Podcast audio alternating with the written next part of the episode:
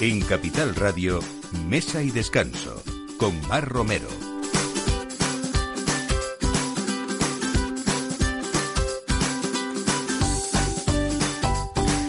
Buenos días. Eh, como saben, en Mesa de Descanso caben eh, todas las mesas, las más clásicas, las más actuales, las de más vanguardia y también las más divertidas. Hoy, como en esta mesa caben todas las cocinas, toca hablar de veganos y amantes de propuestas americanas. Una propuesta rompedora que nos trae hoy Isabel Izquierdo, vegetariana durante una década y vegana los últimos cinco años, que ha hecho de su filosofía un negocio como Freedom Case Café para cubrir un nicho de mercado al que le faltaban propuestas gastronómicas no solamente divertidas, porque hay mucho más dentro de esta filosofía que vamos a hablar hoy con ella. Defensores a ultranza también somos de la estacionalidad del producto y de la cocina de mercado y traemos hoy a la mesa recetas clásicas y actualizadas de una cocinera que ha pasado años en el grupo Goiceco, Elena Rodríguez Centeno, que desde hace un año se ha colocado en sus propios fogones al frente de su restaurante La Cavia, con tapas y recetas populares para crear un punto de encuentro en Madrid también.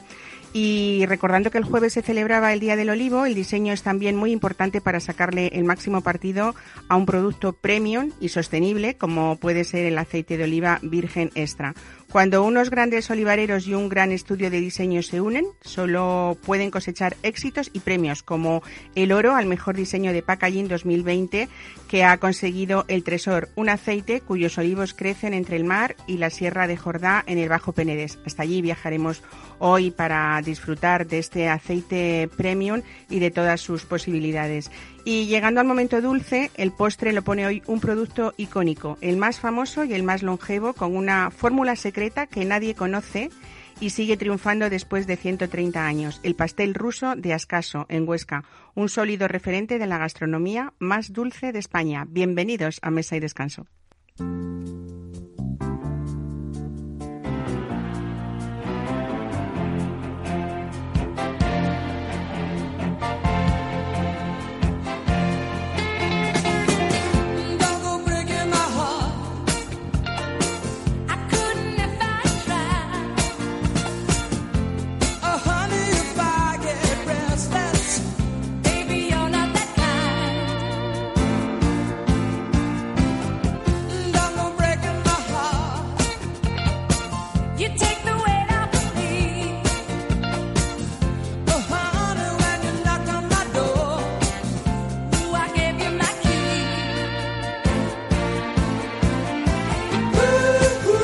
Pues así empezamos hoy hablando de la primera pastelería vegana de Madrid con Isabel Izquierdo. Buenos días, bienvenida. Buenos días, gracias por invitarme. Pues mm, bueno, pastelería, pero vamos a hablar no solamente de dulces, que ese sí que fueron tus inicios, pero de salados también. ¿Cómo una ingeniera química, Isabel, eh, pues da la vuelta a su vida y resulta que se hace propietaria de un lugar tan bonito como y tan original del que vamos a hablar ahora, que es Freedom Case Café?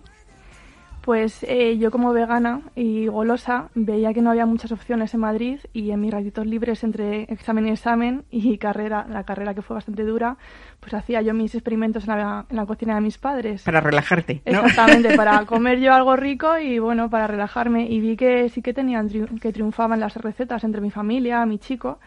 Y bueno, eh, fue una idea un poco mm, abstracta que al final dio forma en una pastelería. Eh, bueno, Empezaste vendiendo tartas a domicilio y por internet, ¿no? Sí, me hice una página así muy, muy, muy un poco sencillita y bueno, vendía a, gente que no conocía, iba, las hacía yo en mi cocina y iba yo a, entregárselas a puerta fría.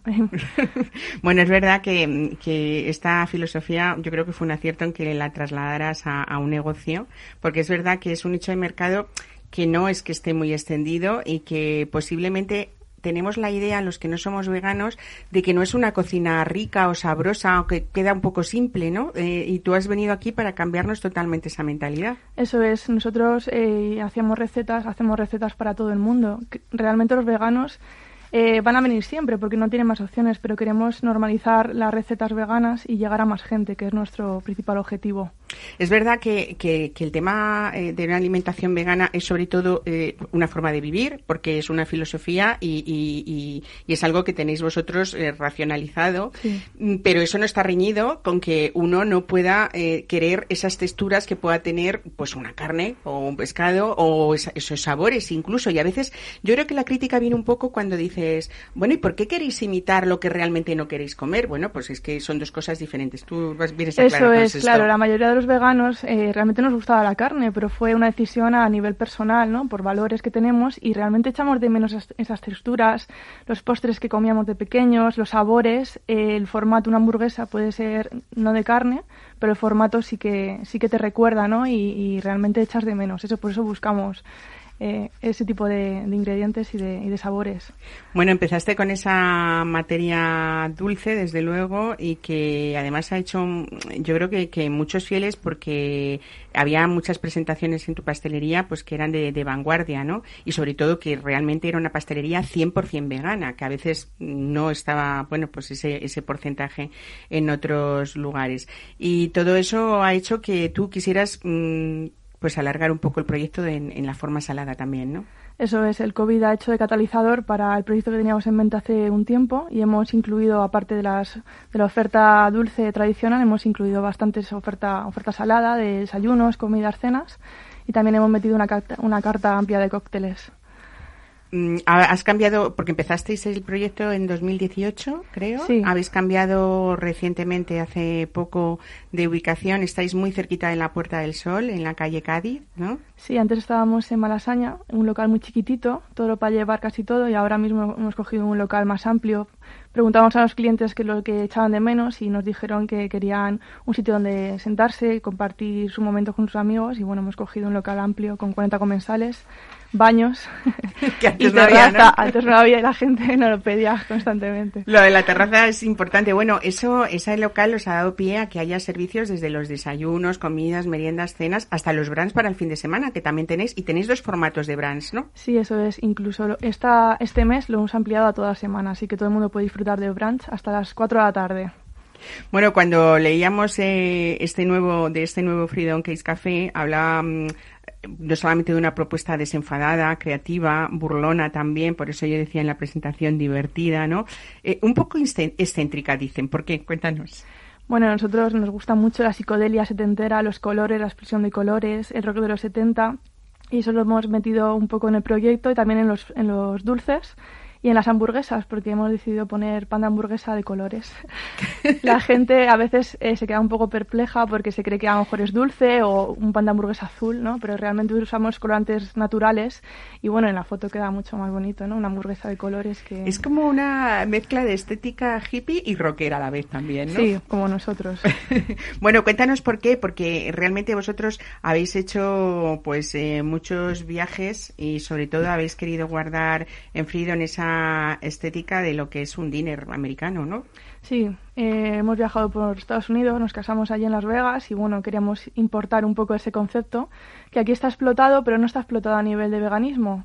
Y bueno, eh, al final a la gente le ha gustado la estética y la comida también mucho de inspiración americana y vintage eh, hay en, en, Freedom Case Café. Es muy bonito ver, pues por ejemplo, como habéis elegido que haya un surtidor de gasolina o matrículas antiguas, señales de tráfico y otros recuerdos de esta estética que, que comentamos, ¿no?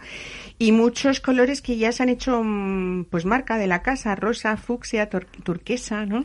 Sí, prescindimos un poco de la decoración que se lleva en estos momentos, que es un poco el minimalismo, el, estilo vintage, eh, industrial. Queríamos meter bastantes colores. El suelo que teníamos en la pastelería lo hemos mantenido, que es un suelo único que hemos hecho nosotros. ¿Cómo es?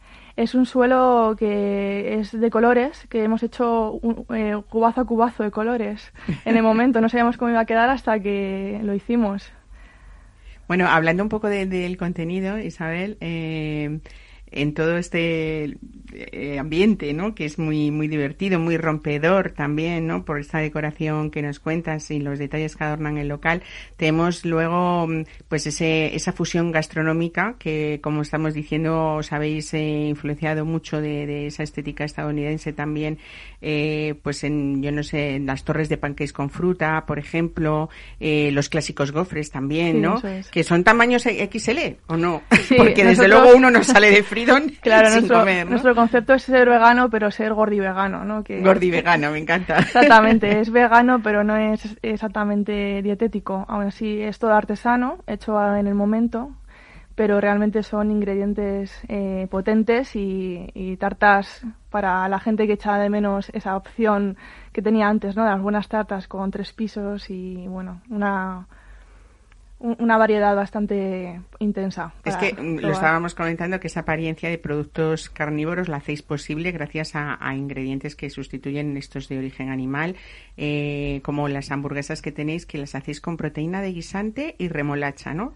Sí, eh, tenemos varias. Tenemos una de estilo pollo, ¿no? El, no pollo, eh, que tiene una cobertura crunchy, ¿no?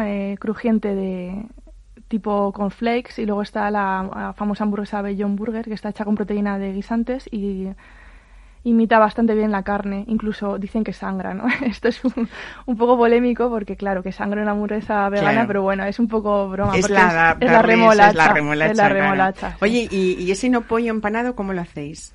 Eso lo compramos hecho, es de una empresa de Valencia y prácticamente eh, el resto de la hamburguesa sí la hacemos nosotros, pero el patty ya viene hecho. Eh, hablando de los quesos, siempre se nos ocurre el tofu tal, pero es que hay cosas, hay un mundo todo importante en Freedom sobre los quesos. ¿Los preparáis con anacardos? Sí, hay quesos que son con anacardos, otros con aceite de coco. Se usan bastante sales que le dan saborcillo, también algas que le dan un poco eh, ese se juega con bastantes ingredientes naturales para darle eh, ese toque a queso, ¿no? Que te recuerde un poquito al queso que comíamos antes. Realmente tenéis un montón de, opciones saladas, tenéis los perritos calientes, nachos, quesadillas, eh, un apartado de platos para, para picar también, ¿no? Como los nuggets o incluso patatas fritas o calamares rebozados. Los calamares rebozados, cuéntame qué son.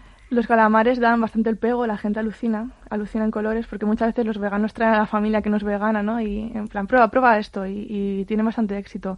Están hechos con algas y un rebozado sin, sin huevo. Luego con el aderezo de limón y la salsita tipo ranchera, eh, es que da el pego totalmente.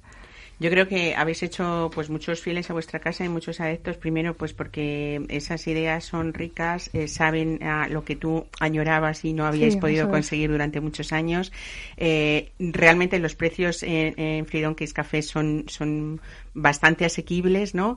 Eh, estamos hablando, por ejemplo, de un brunch de amigas. Cuéntame, para, para hoy sábado o mañana domingo, ¿qué, qué hacemos? ¿Qué tiene? El brunch, Eh, tenemos dos opciones que comparten los no huevos revueltos. Bueno, aquí es todo no huevo. Eh, realmente es tofu, que está hecho tipo con, como si fuera huevos revueltos, con una sal que sabe a huevo, que es natural, que viene del Himalaya. Luego tiene la, la tostadita con, con, pan de masa madre, con tomate y, y, aguacate. Luego tiene la opción de o gofres o tortitas y el café. Y eso es, porque vamos a decirlo, con eso comes. Con, eso, comes, ya, no es un brunch. Comes hasta las desayuno, comida y hasta que llegue la cena estamos más que nutridos. Es un desayuno tardío una comida pronto. Sí, sí, la gente come con eso. Y estamos hablando de precios. Eh... Pues eh, 13 euros. Con 13 euros te incluye la bebida también. Tienes la opción de el croissant con jamón, con no jamón y no queso. El croissant con no jamón, qué rico. Sí, hecho a la, a la plancha, que este, el queso vegano se derrite y el jamón está ahumado también, da bastante el pego y está bastante rica la combinación. Lo más importante de esta comida es que, como tú has dicho ya, lo hacéis en el momento, hay mucho cariño, mucho tiempo de investigación detrás de todo este producto y también de los aderezos y de los aliños para que no sea, pues es una cocina, una comida rica, sabrosa, que un poco es el objetivo. No se trata solo de comer por comer, ¿no? Sino que uno se recree, bueno, pues en lo que es una gastronomía, ¿no? Que va más allá de la propia o de la pura alimentación, que podía ser un poco la esencia primera o la, o la idea primera de lo que es un vegano, que estamos a veces muy confundidos con eso, ¿no? Sí, la filosofía vegana es eh, tiene mucho de más D, porque muchas veces eh, recreamos sabores tradicionales con ingredientes que no tienen nada que ver con, con lo que comíamos antes. Y bueno, es una cocina bonita, no está totalmente desarrollada y bueno, eh, te sientes un pionero, una pionera en la cocina cuando te metes con ingredientes diferentes, pero no antes son súper saludables y, basados en la dieta mediterránea. Que bueno, pues vamos a repetirlo. Estáis en la calle Cádiz, en el número 7, abiertos todos los días, ¿no? De Abrimos de lunes a viernes, de, perdón, de lunes a domingo, de 10 a 11 y media o 12, según vaya la normativa. según nos dejen, ¿no? Vamos adaptándonos. Pues Isabel Izquierdo, muchas gracias por estar hoy con nosotros, eh, traernos toda esta creatividad tuya, esta investigación, que aunque es un local muy divertido y muy original, es verdad que, como decimos, hay mucho trabajo detrás. Y, bueno, felicidades porque sé que con, con Fridón, que Café, los, los veganos de Madrid y los que vengan a Madrid van a estar mucho más contentos. Así que gracias. Muchas gracias, Mar, por invitarme. Hasta luego. Hasta luego. Mesa y descanso. Capital Radio.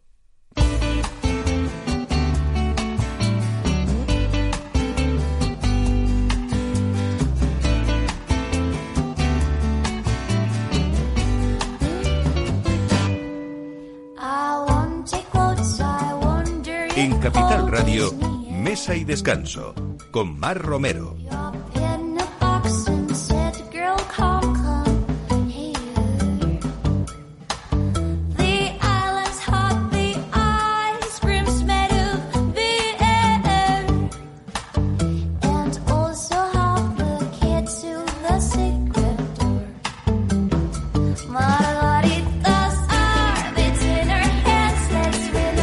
Y nos vamos ahora a un lugar recóndito al que parece ser que es difícil llegar, pero hablamos sobre todo mm, de calidad como siempre y no importa que algo esté escondido. Hablamos de una firma de aceites de cultivo ecológico asentada en el Mediterráneo cuyo privilegiado clima y el buen hacer de su impulsor, Albert Ferré, hace dignos de museo cada uno de sus varietales y especialmente el tesoro del que vamos a hablar hoy, que ha sido multipremiado por su exclusivo envoltorio. Jordi Estivil, director comercial del aceite de oliva virgen extra El Tresor. Buenos días, bienvenido a Mesa y Descanso.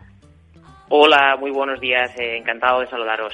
Bueno, eh, es importante que haya historia en el olivar. Eh, comentábamos que el jueves precisamente se celebraba el Día del Olivo, pero cuando unos grandes olivareros se unen con un gran estudio de, de diseño para sacarle el máximo mm, partido a un producto premium, como es este aceite, y además sostenible, pues los resultados son los que han sido, ¿no? Premio, por ejemplo, como el oro al mejor diseño de packaging en el 2020, ¿no? Exactamente, eh, exactamente. La verdad es que estamos muy contentos con este premio y no es más que pues seguir avanzando y seguir sumando hacia la excelencia tanto de producto como de innovación y packaging a través de, de, una empresa como nosotros y también pues de la mano de nuestra agencia de creatividad que la verdad pues sin ellos y ellos sin nosotros, pues no crearían una gran sinergia que a día de hoy estamos muy satisfechos todos. Bueno, vamos a viajar un poco con la imaginación, que es lo que se hace siempre en la radio, Jordi, y estáis eh, en el prelitoral del Bajo Penedés, entre el mar y la Sierra de Jordano, ahí en una agricultura ecológica. Y, y, bueno, vuestra joya precisamente son estas eh, mejores o las mejores aceitunas arbequinas que, que podéis conseguir dentro de vuestras fincas, ¿no? Exactamente, nosotros estamos a unos 20 minutitos de, del mar. la almazara la tenemos al lado de, un pueblecito que se llama Vals en la provincia de Tarragona y nos destacamos pues la calidad que podemos ofrecer en cuanto a nuestras aceitunas arbequinas distribuidas en tres zonas, ¿vale? Desde el campo más cercano a la playa, a la zona de la costa, hasta una altura más o menos de unos 550 metros donde se sitúan los campos más altos y la misma almazara. Y de ahí, pues bueno, intentamos a realizar un, un aceite, que es un jugo de una fruta, donde la verdad es que lo estamos haciendo muy bien y producción, la variedad más típica de, aquí de Cataluña, que sería la arbequina. Bueno, cuéntanos un poco cómo ha sido el diseño que ha desarrollado Zoo Studio para que hayáis conseguido este premio al mejor diseño de packaging 2020, que también antes había habido otros eh, premios parecidos como el mejor diseño sostenible en 2018 o, o, también el mejor packaging en los premios Laus también en el, en el 2018, ¿no? yo creo que habéis tenido muy claro esa idea de que a un aceite premium hay que acompañarlo también de la vista, pues como si de un perfume se tratara, por poner algún ejemplo, ¿no? Comparativo. Efectivamente, efectivamente. Nosotros destacamos, uh, vimos un nicho de mercado muy importante, uh, sobre todo en los, en los amenities para hotelería de lujo o también empresas de eventos, donde faltaba algún producto que aportara mucho valor uh, y donde el aceite jugara también un papel muy importante. Entonces nos reunimos con nuestra agencia y a, a partir de darle un par de vueltas a ellos y nosotros también hacer alguna propuesta, creamos el Tresor, que no es, una, es un resumen muy simple de una amenity de toda nuestra historia. Eh, el Tresor es una, es una, piedra de cartón que refleja lo que sería el suelo de nuestro almazara y lo pusimos el Tresor jugando con la palabra catalán el tesoro en castellano, y dentro del tresor pues uh, introducimos una botella de 50 mililitros de vidrio de nuestro aceite ecológico arbequina, y en este caso pues el cliente o el huésped donde se hospeda en el hotel de lujo una vez eh, entra a la habitación se encuentra esto esto encima de, la cama y simplemente tiene que cuando uno se encuentra en lo que hay que hacer es abrirlo. Entonces al ser cartón sostenible se, se rompe muy fácilmente se abre y dentro tiene pues el, el premiado, el, premiado oro líquido.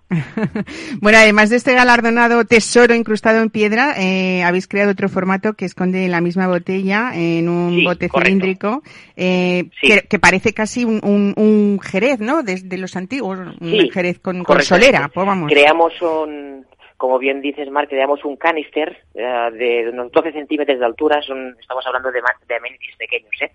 Pero que reflejará también lo que el producto que tú comentas y dentro exactamente pues uh, hay la misma botella. ¿vale? uh -huh. Son dos formatos diferentes. Uh, en este caso, en lugar de ser cartón sostenible, es, es, un, es de, de, un met, de un metal un poco más rígido, pero la, la finalidad de, del aceite como actor principal también radica dentro. ¿vale? Uh -huh. De hecho, este amenity también la verdad es muy bonito. La, la, gente lo puede, el huésped lo puede encontrar ahora mismo en el hotel del Four Seasons que han abierto recientemente en Madrid, uh -huh. entre otros. Bueno, eh, Seizi Roth, que es vuestra empresa, produce desde luego otros aceites de oliva virgen extras bajo el sello Rosca Hubo. Y lo sí. más importante de todo esto es contar que, que elaboráis con, con, olivas siempre de producción ecológica, que las seleccionáis, que las moléis en vuestro propio molino, en las mismas fincas. Y todo esto Correcto. es lo que hace que sean excelentes aceites porque se trituran inmediatamente después de la recolección, ¿no? Y, por supuesto, eh, eh, sobre todo está ese clima mediterráneo maravilloso y sobre todo pues hablar de esos métodos tradicionales que habéis sabido combinar muy bien con vuestro trabajo, pues, pues de lo que, de lo que influye también en una compra, pues lo que estamos hablando, el diseño. Hace años eh, sabemos todos y lo hemos hablado mil veces en este programa que los aceites de oliva virgen extra eh, nos tuvieron que enseñar otros países a saberlos vender porque teníamos que olvidarnos sí. de esas botellas o de esas garrafas de, de plástico, ¿no? Exactamente. Mira, la, uh, afortunadamente nosotros tenemos una situación uh, climática muy buena en, en, lo que sería la zona de Almazara, estamos cercanos al nivel del mar y todo esto es muy positivo para nosotros. Aparte de todo ello, únicamente al tratar y certificado ecológico, pues nuestra recogida, mm, la mano del hombre en este caso no interviene para nada. Desde el inicio uh, usamos una recogida por, método de vibración, donde el tractor abre un gran paraguas y a, la, a los árboles les, les, les hacemos, entre comillas, una pequeña descarga donde las aceitunas caen todas en el paraguas. De este modo, pues lo como te he comentado, la mano no interviene para nada. Claro. Una vez uh, las, las aceitunas están caídas en el, en el paraguas del tractor, automáticamente nos dirigimos a la almazara, ni limpiamos las olivas ni nada, porque creemos que uh, limpiándolos le, le, quitamos nutrientes a, a la fruta, porque uh, la aceituna es, es, una fruta y nosotros le, le, sacamos jugo a esta fruta y a partir de ahí empezamos todo el proceso. El año pasado pusimos una, unas máquinas italianas pioneras aquí en España, que son cinco batidoras a la vez, y todo esto nos está generando pues lo que sería llegar a la calidad casi, casi, casi perfecta, eh, donde el año pasado pues analíticamente llegamos a una acidez del 0,10 partiendo de la base pues que el 0,0 pues sería la perfección y, me atrevería a decir que no existe. Bueno, pues procedimientos mecánicos, extracción en frío también, que son los que dan estos resultados excelentes, que los plasmáis en vuestros monovarietales todos, que además hay que decirlo, eh, Jordi Estivil, eh, pueden adquirirse a través de vuestra tienda online, ¿no? Sí, efectivamente, Mar. Nosotros también tenemos una a través de nuestra página web www.setanros.com tenemos una, un apartado de la, de, la, de la compra online donde cualquier cliente puede adquirir cualquier producto de nuestro portfolio donde exclusivamente está todo en certificación ecológica. Estupendo. Pues nada, yo voy a teclear ahora mismo y me voy a coger el tesoro incrustado en piedra, ¿eh? que, que tengo yo curiosidad por saber lo bonito que, que es este diseño. Jordi Steven, director comercial, muchísimas gracias por estar hoy con nosotros y nada, buen fin de semana. Gracias a vosotros igualmente y feliz sábado. Hasta luego. Mesa y descanso con Mar Romero.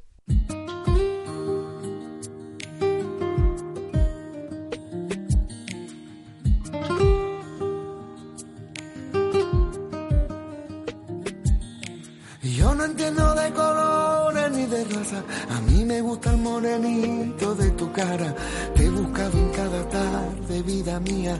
Se me corta la respiración. Por ti los vientos bebo. Tu pasito en mi camino van haciendo. Solo porque tú me miras, yo me muero. Los atardeceres de tus ojos, mira. La verdad que tiene niña tu seno. Yo sé que tú a mí me quieres un poco, con tu carita posada en mi hombro. Mira que encantes la voz de mi alma. Mi persona favorita tiene la cara bonita, tiene una Nos toca hablar ahora de la cabía con Elena Rodríguez Centeno. Buenos días, Muy buenos Elena. días, ¿qué tal? ¿Cómo estás? Muy bien, nos traes cocina tradicional, renovada, en un barrio muy gastronómico madrileño como es el barrio de Chamberí. Efectivamente, sí. Bueno, mmm, empezaste en verano de 2019 con la cabía porque había una trayectoria muy, muy, muy importante detrás, porque has sido durante muchos años jefa de cocina del grupo Goiceco. Sí. Eso te ha dado un conocimiento, imagino, de todo ese producto de temporada, de esa estacionalidad que para gente como tú es muy importante. Es muy ¿no? importante, sí. Estamos en una sí. estación maravillosa, que yo creo que es la más generosa Para de todas, mí, ¿no? de las mejores, desde luego que sí, la verdad que sí. Bueno, ¿qué podemos encontrar en este otoño ya casi invierno en la cabía, por ejemplo? Bueno, pues muchas cosas, porque, mm, bueno, no sé si sabes que aparte de, la carta, nosotros tenemos un menú semanal, dada cómo están las circunstancias y por la zona donde está el restaurante, tenemos el menú semanal y puede incorporar muchos platos y muchos productos de temporada. Las setas, la caza menor de pluma, eh, frutas maravillosas, verduras. En la carta tenemos una, una menestra, por ejemplo, de verduras, pues con la alcachofa, el cardo, la borraja, o sea... ¿Cómo mm, haces esa menestra? Cuéntame, porque hay una tradición ahí, hay mucho mm, historia sobre la menestra. Hay que cocer las verduras por separado, Sí. ¿no? Eso es importantísimo, Sí, sí, porque cada- cada, una cada verdura consigues una textura, claro. Efectivamente, cada verdura tiene su cocción. Entonces yo las cuezo todas por separado. Le- Pues, guisante, que también es temporada, el puerro, hay muy buen puerro ahora. Eh, las alcachofas, el cardo, la borraja, la calabaza, ahora también muy en temporada. Esta tarde tiene una cocción muy corta. Luego, aparte de eso, hago un caldo aparte con, con apio, con apio nabo y con todas estas verduras. Y luego ya lo ligo todo. Es el, es típico bueno. plato de que cuando está lloviendo, como en estos días, ¿no? Sí. Es que uno se frota las manos Sí, y además te la caldosita, luego lo termino con un poquito de, de trufa rallada al- y, y la verdad que está muy bueno y gusta mucho al cliente. Las alcachofas también las hacemos de mil maneras. Eh, yo creo que en, en la cabía lo más bonito también es que para ese producto, esa, esa cocina de temporada que, que, que tú dices, habéis conseguido mm, que tenga diferentes áreas diferenciadas para, para disfrutar de esa gastronomía tuya, de esas eh, recetas tradicionales y de un lugar, eh, pues desde los desayunos hasta las copas eh, nocturnas, podríamos decir, Bueno, era la primera idea, ahora como estamos, no sé, me imagino que hasta las on- 11, 12, dependiendo estamos viendo cómo cambian los días, vamos a ver qué pasa ahora o no en esta pre-Navidad. Eh, ¿Cómo está, cómo habéis vivido en un estreno que realmente tiene poquísimo más de un año? Eh, me imagino que han cambiado mucho las perspectivas desde la idea que tenías del estreno de la cabía hasta ahora, ¿no? Bueno, pues hemos tenido que adaptarnos a las circunstancias. Entonces, pues aprovechando que tenemos una gran terraza y una zona de barra bastante amplia, pues tenemos una carta adaptada para ello. Tenemos una, aparte de la carta que tenemos dentro, tenemos una carta de tapas y de raciones. Aparte de esto, eh, los platos de dentro, o sea, los platos importantes, hacemos medias raciones, intentamos también incluirlos porque la, para que la gente no se quede con, con las ganas, ¿no? Hay que adaptarse. La gente quiere comer y rápido irse, entonces hay que adaptarse a todo eso. Habíais hecho hasta recientemente, hasta el 23 de octubre, un menú de tapas marca España, sí. porque de la cabilla se habla mucho, sobre todo de tu tortilla de patatas, por ejemplo, o de tu ensaladilla rusa. Y, cosas tan madrileñas pues como unas mm, pues no sé las patatas bravas por ejemplo no o la, oreja, la plancha qué ricas no mm. bueno eh, cuéntame un poco eh, en toda esa estacionalidad que buscas estábamos hablando antes de caza menor es verdad que estamos en plena eh, época de, caza menor de caza de, pluma y cómo has sabido sacar partido dentro de esa cocina tradicional a, bueno pues es un es, son platos que no todo el mundo se atreve a sacar adelante con la caza mayor pasa un poco igual, pero quizá la caza menor es como más versátil, ¿no? Porque como en la caza mayor es que sabes que es el marinar la carne y tal, tiene que pasar siempre por unos procesos iguales, pero a lo mejor estoy equivocada. Yo creo que en la caza de pluma hay como mucha más creatividad del cocinero, ¿no? Hay mucha más creatividad y luego que, bueno, es como tú dices, es más fácil. Hay también aves que son más, más complicadas para el paladar de la gente, sobre todo a la gente que no está acostumbrada, pero por en, en el caso del pichón, que es lo que ahora mismo más vendemos nosotros, pues mm, es un plato, es, es un ave que es muy sabrosa, pero no es tan fuerte. Entonces lo que yo hago es intentar hacerla mm, de la manera más natural, ¿no? Para aprovechar su sabor. La aso al momento, con las carcasas hago el jugo y luego las guarniciones que le pongo pues son otoñales 100%. Le pongo una cremita de un puré de lombarda he hecho con mantequilla tostada, las castañas importantes, en vez de hacerlas asadas, las hago fritas para dar un toque especial, unas chalotitas al oporto, siempre buscando eso, los productos de temporada para que la gente mm, lo disfrute más. Desde luego. Bueno, lo cuentas de una manera que yo ya a la hora que se está, se está haciendo la, la boca agua, hay mm, una especie de clasicismo en tu cocina también, que eso es muy importante, porque has sabido mezclar esas técnicas que, nos cuentas, a veces eh, diferenciándote, pues como ahora mismo lo que acabas de contar de, las castañas, con el tema de, esos platos de toda la vida, de los pimientos de Guernica fritos, esas croquetas caseras, el chuletón de, de rubia gallega para los más carnívoros, ¿no? Estábamos hablando antes con Isabel Izquierdo de cocina vegana, pues vamos a dar la otra opción que tenemos también para todos los que nos escuchan en mesa de descanso y, y cosas que a veces no, no, ya nos es difícil de encontrar en otros lugares. Por ejemplo, en la cabilla podemos encontrar unas mollejitas de cordero encebolladas o la presa ibérica en escabeche templado, ¿no? O sea, todos esos tratamientos de toda la vida de, de, los escabeches, de, de, esas conservas ricas hechas manualmente, eh, toda esa tradición que implica también el saber aprovechar esa cocina de temporada es lo que vamos a poder encontrar en la cabilla siempre, ¿no? la verdad es que yo soy muy amante tanto de los escabeches como de los guisos de cuchara me encantan. Entonces, pues hago muchos. La presa es un plato diferente, ¿no? Porque realmente es un escabeche de oloroso y trufa, es, le da unos toques muy especiales, con las verduritas de siempre y luego la presa muy poquito hecha. Entonces, es muy suave y es diferente. Eh, Elena, ¿cuándo empezaste a, trabajar en, en, la cocina? Porque eras como una niña, ¿no? Supongo. pues yo empecé con estudiando también mientras estudiaba con 16 años. Empecé en la Cava Baja, no me acuerdo ahora cómo se llama el restaurante, pero ahí empecé mis primeros pinitos. Y luego pasé por el Usa Princesa, estuve en un restaurante muy bueno en Alcorcón que se llamaba mm, El Alambique, muchos años con, ah, un, con un jefe de cocina maravilloso, José María, que era maño. él me enseñó muchísimo. Y luego ya pasé al grupo Goiceco Gaztelupe, estuve muchos años en Gaztelupe y en Goiceco. Ahí aprendí mucho a trabajar el producto, a trabajar los pescados. Aprendí mucho de Luis Martín Claro, Luis es un gran cocinero. Sí, sí, ¿eh? no, es un, que además como en los años padre. 80 llegó a tener una estrella Michelin, si no recuerdo mal. la verdad que ¿no? sí, sí, sí. Y la verdad es que trata el producto. No, la verdad que es un grande, es un grande y he aprendido y sigo aprendiendo mucho de él porque seguimos manteniendo el contacto. Y muy bien, luego pues tuvimos, estuve, pues desde que pasé de Gaztelupe a Huiceco sí que pasé por otros restaurantes como Piñera, pero bueno, De cara, de cara a la Navidad en la cabía, eh, ¿qué es lo que más o bueno, menos tienes preparado? estas navidades van a ser un poquito diferentes. Nosotros, por ejemplo, el año pasado teníamos cinco o seis menús. Este año lo hemos recortado a dos, ¿vale? Dos un poquito más mm, apetecibles, pero con unos precios bastante asequibles. Y bueno, pues vamos a ver cómo se nos da, ¿no? Con, poniéndole mucho cariño, con nuestros dulces navideños, nuestra copita de cava, intentando que la gente por lo menos se sienta en familia.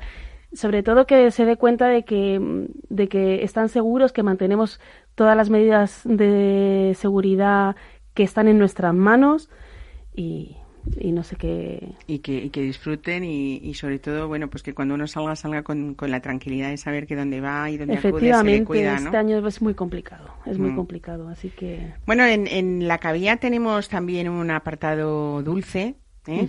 Eh, hay unas tartas, yo que soy un poco golosa, tengo que decir que una de las tartas que más me gustan en el mundo es la tarta de zanahoria. Aquí podemos encontrarla también. Sí, tenemos varias tartas. Tenemos la tarta de zanahoria que está muy rica, que le ponemos con, con un helado artesano de coco y con piña caramelizada. Y luego también la tarta tres leches, la tarta de queso que también elaboramos con, con unos quesos nacionales, que para mí es muy importante, al igual que la tabla de quesos que tengo en el restaurante es, es de quesos nacionales. Yo creo que estamos en un momento en el que tenemos que ayudarnos. Y defender todo lo nuestro, ¿no? sí. la verdad que hay una apuesta importante también por parte del consumidor, eh, bueno, pues pues de sacar adelante Y también luego- todos esos pequeños productores, ¿no? Y luego volvemos a lo mismo, también trabajar el producto de temporada en los postres. Hay frutas maravillosas de temporada, los membrillos, que los hago confitados al oporto con una mousse de queso y de azábal. Madre mía. decir que intentamos siempre las Rico. chirimoyas, para lo que te hablaba del menú semanal, ahí me da mucho juego, los kakis, las chirimoyas maravillosas, o sea, es que hay Claro, es que lo más bonito de un menú semanal es que uno eh, es como mm, pues pues lo, lo que hay en es el que mercado, me abre, te- me abre claro. mucho el abanico de opciones. Llegas allí y sí. no lo piensas previamente, ¿no? Sino me imagino que cuando visitas el mercado lo ves y dices, pues esto Sí, es lo que voy sí. lo que voy a llevar. A mí me gusta mucho tener presente eso, el producto de temporada, las frutas, las verduras, las setas, pescados, pues para fin de semana un buen besugo que ahora están en plena temporada, o sea, es que hay muchas cosas para, hay, hay mucho producto, lo que hablábamos al principio, que es que es la mejor época. ¿Cómo es la cómo es la tarta de, de tres leches? Fíjate que solamente la he oído hablar en México, curiosamente, no no aquí en España. Bueno, es que realmente la tarta tres leches yo creo que es una, es una tarta latinoamericana, ¿vale?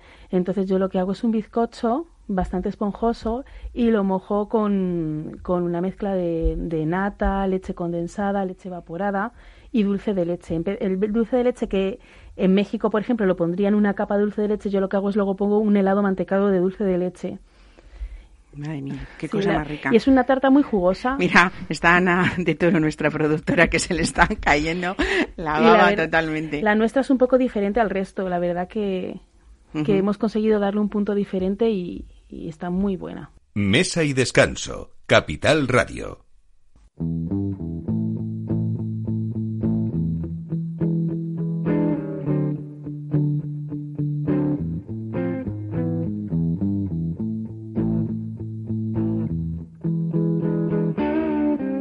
En la vida conocí mujer igual a la flaca, coral negro de La Habana, tremendísima mulata, 100 libras de piel y hueso, 40 kilos Pues aquí estamos degustando esta tarta de tres leches que, como decíamos, tiene mucho de herencia eh, latinoamericana, ¿no? Yo lo he oído mucho en algunos capítulos mexicanos, por eso fíjate que, que- que me sonaba, Elena. Bueno, eh, no hemos hablado un poco de, de, de este la cabilla que está abierto pues prácticamente todo el día, porque sí que has querido impregnar en él calidez, ¿no? Hay una zona amplia de barra, de mesas altas para esas ocasiones informales de las que estábamos hablando, pero también hay un reservado para, para eventos y comidas privadas que ahora sabemos que los grupos tienen que ser más pequeños pero ese privado también puede dar eh, o, ofrecer esa, esa sensación de privacidad, ¿no? Sí, la verdad que lo usamos bastante, sobre todo para empresas, para reuniones. Es un salón muy, muy coqueto y muy pequeñito y está muy bien. Tiene su televisión por si tienen que hacer algún, como si algún, ¿cómo se dice? Alguna reunión, alguna, videoconferencia. efectivamente. Así que sí. Bueno, son dos plantas, ¿no? Son dos plantas. Y, y sí que, eh, bueno, en colaboración con el estudio de interiorismo de Javier Erland, eh, has sabido conjugar tú esa calidez de, de maderas, de tapicerías. Mm, conservas un poco, igual que en tu cocina, esa tradición y esa calidez, ha sido un poco combinar también esa actualidad con, con todo esto que comentamos, ¿no? De, de, estar un poco como si estuviera uno en casa. Efectivamente, yo creo que es muy importante que la gente se sienta cómoda, que se sienta arropada y que se sienta como en casa. Entonces, la decoración invita a eso. Uh bueno, en esa estacionalidad de la que estamos hablando, siempre es verdad que estaban esas recetas clásicas de, de la que lo que estábamos diciendo, esa merluza asada la onda resa, por ejemplo, uh -huh. que has aprendido, pues supongo que de esos grandes maestros que estabas sí. comentando, ¿no? El bacalao al bardado sobre crema de calabaza. Eh, sí. Hay muchas recetas que no es que estén olvidadas, pero sí que ya empieza a, a, ser un poco pequeños tesoros que podemos encontrar porque mm, luego vuelven un poco, ¿no? Esto es como la moda en la ropa, va y vuelve. Ahora estamos todo el mundo volviendo a retomar el solomillo Wellington, que había generaciones que no sabían lo, sí. lo, lo, que era, ¿no? Y sin embargo, ¿vuelve esa cocina clásica, crees? Vuelve esa cocina clásica, esa cocina clásica nunca se ha ido, realmente para el que entiende nunca se ha ido. Eso es, para, para el que, que, el que entiende yo, que quiere... Mm, nunca me olvido de ella ni de mis bacalaos mis bacalaos a la vizcaína, una buena salsa vizcaína o al pilpil. Mis guisos, por ejemplo, tengo un guiso de morros a la vizcaína al con el que termino con un taco de bacalao confitado, que es una maravilla. ¿Un guiso de morros? Morros. Y terminas con un, sí. con un bacalao confitado, sí. ¿no? Mm. Casi como un marín montaña, ¿o no? Sí, pero... Catalán. Mm. Y luego los pescados, lo que te digo, los bacalaos, al pilpil, a la vizcaína, uh -huh. cuando las lubinas, por ejemplo, un, un lomo de lubina salvaje con una salsa de senderuelos. Quiero decirte que es que se pueden hacer muchísimas cosas. De hecho, yo, como ya te he dicho, los, los hago para fuera de la carta o luego para el menú, es que me da mucho juego. Hay una especie de simplicidad en nuestra cocina tradicional y, sin embargo, mucha complicación a la hora de elaborarlo por los pasos que tiene, por el cariño que, sí. que se tiene que tener. Y es verdad que hay platos eh, que, a no ser que uno sea un cocinero experto fuera de la profesión, es mejor pues acudir a un sitio como la Cabía, donde, aparte del cariño, sabemos que van a ser platos, pues eso, con ese recorrido tuyo de, sí, ¿no? de muchos años en, en, la tradición. Hay cosas también que mm, que, que, me, que me sorprenden, no porque no se puedan hacer unas albóndigas de pescado, pero cuando uno dice, bueno, me estás hablando de morro, me estás hablando de tal, voy a crear unas albóndigas y me dices, en la cabilla hacemos unas, unas uh, albóndigas de, de, corvina. de corvina. Cuéntame sí. cómo se hacen esas albóndigas. Bueno, lo primero... Me voy a poner yo y manos a la obra, a ver si lo consigo lo y primero que hay que tener en cuenta es que al ser unas albóndigas de pescado, hay que tener mucho cuidado con el sabor del pescado, no utilizar ninguna salsa que lo enmascare. En este caso yo le pongo una salsa verde, una salsa uh -huh. verde las albóndigas simplemente van pico la, pico la corvina y la alineo un poquito con un poquito de, de puerro confitado y un poquito de sal y pimienta y luego le doy un pequeño golpe de fritura simplemente para que se marquen y que se queden muy crudas por dentro. Hago una salsa verde que simplemente es ajo, perejil, un poquito de vino, un poquito de fume de la propia corvina. Simplemente. simplemente. Bueno, claro. Pero quiero decirte que son sabores delicados. Sí. Sabores sutiles, ricos, ¿no? sutiles y delicados. Uh -huh. Y lo termino con unas patatas a la importancia. Que, Otra de las cosas sí, que en muy pocos sitios ya se ven, Que ¿no? se cuecen en la, la última cocción, uh -huh. es en la misma salsa verde de, de la corvina. Entonces adquiere un bueno, sabor has unido en esa receta dos platos muy tradicionales y muy ricos, ¿no? Eh, que suenan un poco a, a armonía en todo. Eh, habrá gente que nos escuche y diga que son unas patatas a la importancia. Cuéntanos cómo se hacen bueno, unas las patatas, patatas a la importancia. Son esas patatas que nos hacían nuestros, nuestras abuelas, que iban rebozadas y luego cocinadas en la salsa. Sí, pero ¿cómo, ¿cómo, se hacen desde el principio? Cuéntame esta receta, que es que te la voy a copiar. Bueno, yo como las hago en el restaurante, las corto en bastón, y ah no las cortas en rodajas yo no para la decoración del plato las hago como en bastoncitos Ajá. es mi toque personal Simplemente las paso por harina y huevo con un poquito de ajito y un poquito de perejil y las doy y las rebozo, las frío. Y luego las meto en la salsa verde hasta que se quedan cocidas, hasta que se quedan blanditas las patatas. Bueno, por sí solas ya sabor. serían un plato riquísimo, ¿no? Sí, O sea Sí, la verdad que sí. Encima con esas, eh, te voy a pedir la receta luego ya en privado para que me la esas pases. en la hago, ¿eh? esa misma receta en rodajas con un huevito por encima, eso es una maravilla. Madre mía, desde luego. Fíjate a veces cómo es esa cocina sencilla y tradicional de toda la vida, eh, por supuesto también económica, como lo es esa cocina de mercado, porque Sí. todo producto de temporada va a ser cuando mejor esté en su momento y a la vez, eh, lógicamente, va a ser más económico. Eso son notas que podemos eh, sacar también para cualquier persona que nos esté escuchando en casa, ¿no? Siempre cocina de, de temporada. ¿Qué es lo que nos falta ahora en estos próximos días hasta que llegue la Navidad en la cabía?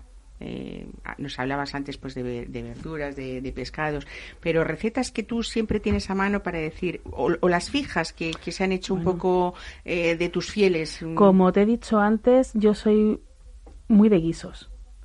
En mi cocina no faltan unos buenos callos. Y eso mm, vienen a comerlos, les encantan los callos.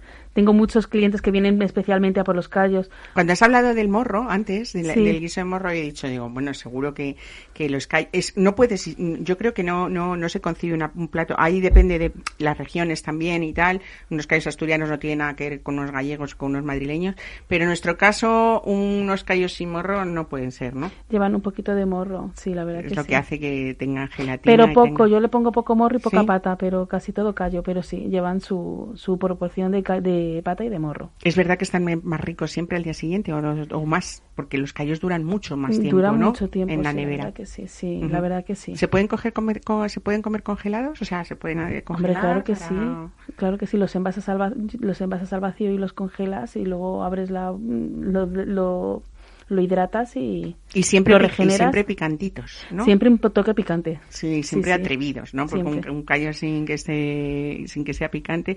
Eso es uno de los platos que dices tú que se ha hecho un poco, pues, base de, de tus fieles en Sí. la cabilla, ¿no? Sí, sí, sí, sí.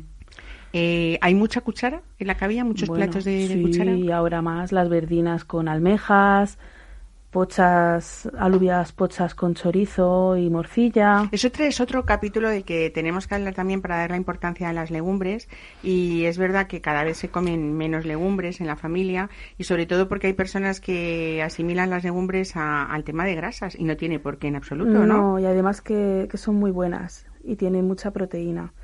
Y aunque las tengamos durante todo el año, es verdad que cuando se cosechan es ahora. Los garbanzos, las lentejas, es ahora la temporada. Entonces es muy buen momento también para ponerlas. Unas lentejas con unas manitas de cerdo estofadas es una delicia. O por ejemplo en nuestro caso el pulpo que hago a la brasa, debajo le pongo una crema de garbanzos. Qué bueno, como si fuera un... Parecido a un hummus. Un hummus. Sí, versión Ajá. española, sí. Qué bueno. Eh, hay trucos también en la cocina para, para degustar esa legumbre que sea de, de- de temporada, que sea del año y sobre todo es no mezclar, me imagino, en un restaurante igualmente las añadas o las diferentes cosechas de una legumbre y otra porque nos podemos encontrar con sorpresas desagradables en un plato, ¿no? Sí, no, pero la verdad que hoy en día, lo que te, lo que te decía, se encuentra casi todo el año la legumbre. Ahí- Sí, no, me refería a que encontrándola todo el año, pero que si, por ejemplo, eh, lo, lo digo un poco en la practicidad de una casa, eh, tenemos eh, legumbres de una cosecha anterior, nunca mezclarlas, ¿no? No, Porque no. nos puede salir, pues eso, unas No. que se les quite el ollejo, otras que no, y al final mm, rompemos un poco y la armonía siempre del es plato, importante tener poco y o sea no tener mucha variedad porque como se te atrasen ya mm, no valen Claro. entonces es mejor Pierden la textura, pero yo el lo color con, que deben yo lo hago con todo en general quiero decirte igual que con las setas igual que con las legumbres excepto ciertos platos que tengo en carta fijos el resto, por ejemplo, si hoy te pongo unas lentejas, mm, luego mañana te pongo unas verdinas o un juguidillón de la granja, voy rotándolo. No tengo muchos platos porque prefiero, es muy importante que sea lo más fresco posible. Eso es, Volvemos a lo mismo con las setas. Yo sé que es temporada de setas, pero tampoco hay que agobiar a- al comensal. Entonces, pues, igual que te hago unos níscalos est- estos días, a los, a los pocos te hago un boletus a la plancha, ¿Cómo haces esos níscalos? ¿Con patatas? con o- patatas, con costillas, o simplemente salteaditos con un poquito de jamón, o con un poquito de sal y de aceite. Eh, teníamos el otro día a la cocina a María Luisa Bando en el programa, en la Sí. cocina de María Luisa, que yo creo que cada, como cada maestrillo tiene su librillo, pues cada cocinero también tiene eh, pues su manera de tratar el producto antes y, y durante la receta, ¿no? Eh, ¿Hay cosas a considerar a la hora de comprar setas y de, y de llevarlas a cabo en algunos platos? Mm, volvemos a lo mismo, simplemente verlas lo más frescas posibles y, y que sean de temporada. Eh, Es que hay tantas recetas, hay tanta variedad y lo que te digo, cada persona es tan individual y Y es que el otoño, además, como decíamos, es una de las temporadas más ricas gastronómicamente Sí. hablando, ¿no? Porque nos ofrece la naturaleza muchísimas cosas, para mí ¿no? la mejor, desde luego que sí.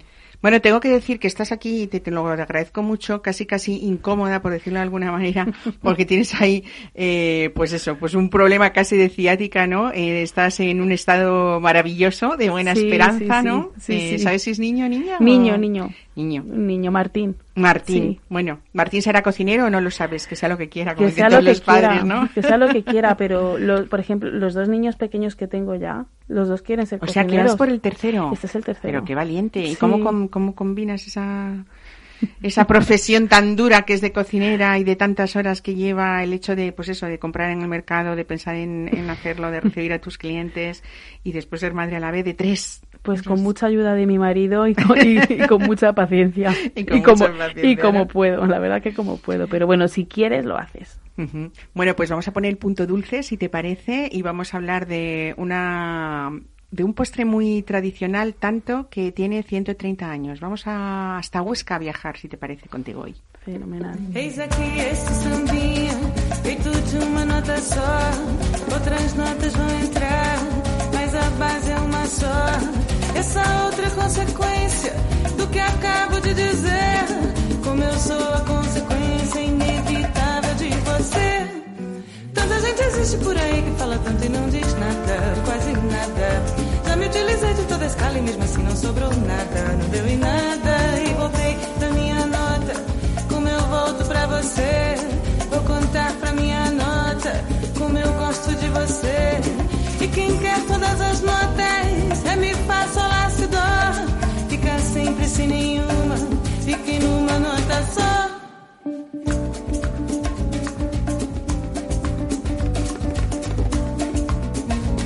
Bueno, pues vamos a poner el punto dulce, como decíamos, hoy con un producto icónico, el más famoso y el más longevo, con una fórmula secreta que lógicamente creo que va a continuar siendo secreta, aunque ya han cumplido 130 años en Ascaso, la pastelería de Huesca, eh, con el pastel ruso. Tenemos a Sura Ascaso, responsable de desarrollo de negocio de, de esta empresa. Sura, buenos días, bienvenida a Mesa y Descanso.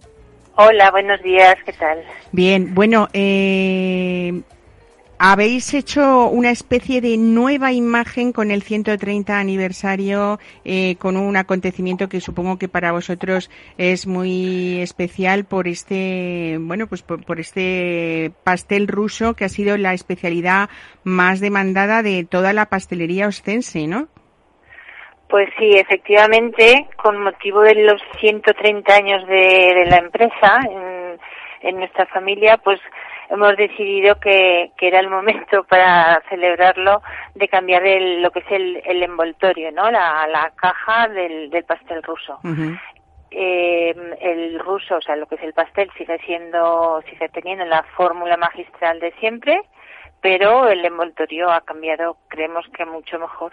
Bueno, es precioso, tengo que decirlo, porque lo he visto. ¿Sí, ¿Te ha gustado? Mucho, mucho. Pero bueno, aunque sé que esa fórmula secreta hay una parte en la que, por supuesto, va a seguir siendo secreta después de 130 años, sí que podemos decir y hablar de este, eh, que contiene este, este pastel ru ruso. Tiene mucha avellana, mucha almendra, cuéntanos. Sí, efectivamente. Es un bizcocho de almendra muy finito y son dos capas y entre ambas eh, hay una especie de espuma, una mousse de praliné de almendra y avellana y con una mantequilla confitada, emulsionada. Bueno, esos son básicamente los ingredientes, ¿no? Uh -huh. Y lo que tienes, pues, esa textura, mmm, eso muy esponjosa, muy muy suave, uh -huh. el, el sabor nítido de, del fruto seco con el, con el tostado adecuado, en el praliné, en fin, es- Ujú. esas son las cosas que, que lo hacen tan particular, ¿no? Es verdad que mm, entre sus principales virtudes es que es un dulce, mm, pues aparte de sencillo, muy exquisito, pero fíjate que aunque no contiene conservantes, eh, viaja muy bien este, este pastel Sí, ruso, ¿no? Sí, sí, sí. La verdad que, que eh, aunque el, eh, ha de conservarse en frío mm, para mantenerlo en el tiempo, quiero decir, pero puede perfectamente estar fuera de frigorífico durante muchas horas. Y, y viaja muy bien, no se estropea, luego una vez que ya lo tienes en frío tiene una caducidad de dos meses, o sea que, que en ese sentido es un producto que también es eh, excelente, aparte de, de su sabor, que es lo principal, claro. Claro. Y luego también tiene otra característica y es que no tiene, eh, o sea que es apto para celíacos, porque no tiene harina Ajá. de trigo y además está elaborado en un, en un obrador específico, ¿no? Con todas las características necesarias para que se pueda consumir por los celíacos. Qué bien. Bueno, pues eh, eso sí que, como muchos otros dulces, es mejor sacarlo de la nevera y atemperarlo un poquito para Sí. que esté perfecto, ¿no? Es Sí. verdad que hablamos de, mm, de Huesca, pero también eh, tenéis Ascaso, la pastelería en Zaragoza y, y en Madrid también, ¿no? Sí, Y- claro, en Madrid estamos, ahora va a ser justo el martes hace cinco años que, que abrimos la tienda de Madrid en Zurbano 25, sí. Ujú. Eh, habrá que celebrar. Habrá que celebrarlo, claro que sí. Ahora hay que celebrar todo lo, todo lo bueno. Bueno, una de las cosas que hay que celebrar, eh, Sura, es que ya estáis, eh, sois la cuarta generación familiar al frente de Ascaso, eh, pues, pues cuatro generaciones eh, sin cambiar y, y viendo, bueno, pues, pues esa, ese respeto por esa gastronomía dulce y sobre todo esas recetas tradicionales que, que practicáis siempre, ¿no?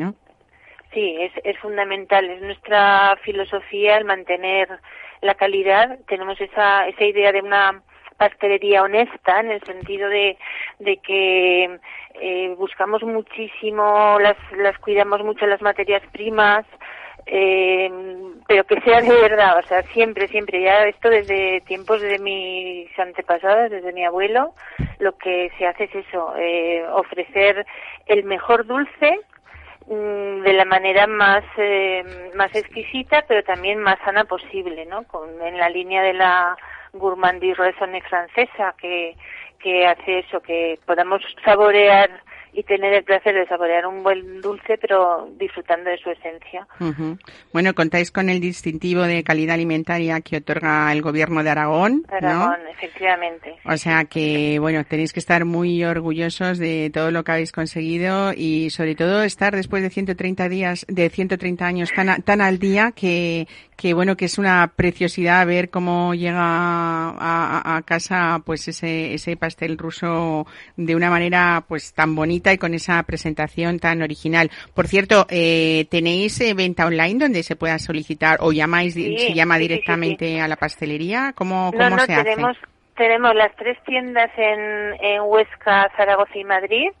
Y tenemos pastelería online que es uh, www.pasteleriascaso.com y que en 24 horas se puede tener en cualquier punto de España. O sea que en ese sentido viaja perfectamente, muy bien acondicionado, o sea que no hay, no hay ningún problema. Genial. Pues nada, Suras Caso, felicidades por esos 130 años, por esos 130 años de pastelería honesta también. Eh, Sí. y, y bueno, y por disfrutar sobre todo de esos ingredientes sanos, eh, naturales y, y por el mérito de guardar todavía esa fórmula secreta. ¿eh? Esperemos que haya muchas generaciones de Ascaso para que no nos los desvelen.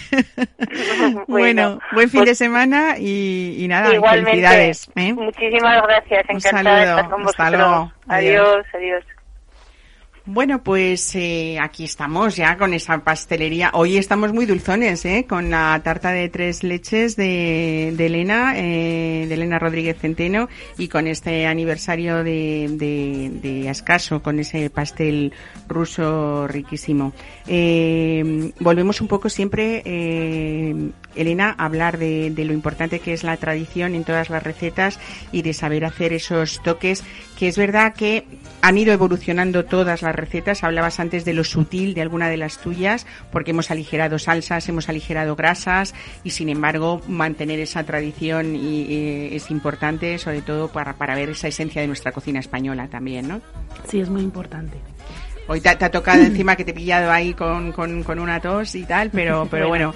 Bueno, pues nada, eh, recomendar eh, la cabía, que has puesto mucho amor en ello, muchas, eh, pues mucha ilusión y que además solamente ha, cu- acaba de cumplir un año, que vamos a superar, como sabemos Sí. todos, esta etapa, entiendo, ¿no? Sí que vamos a superarlo, sí. y, y adelante por esos valientes, por esos hosteleros, por esos cocineros como tú que han seguido seguir, bueno, pues apostando para hacernos la vida un poquito más feliz cuando salimos de casa y nos dejan salir de casa.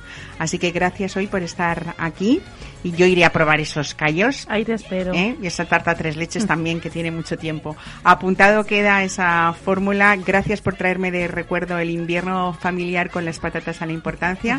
Y gracias a ustedes por escucharnos eh, cada sábado. Volveremos la semana que viene con este equipo. Eh, Ana de Toro en la producción y Jorge Zumeta en la realización. Gracias por estar aquí en Mesa y Descanso. Buen fin de semana.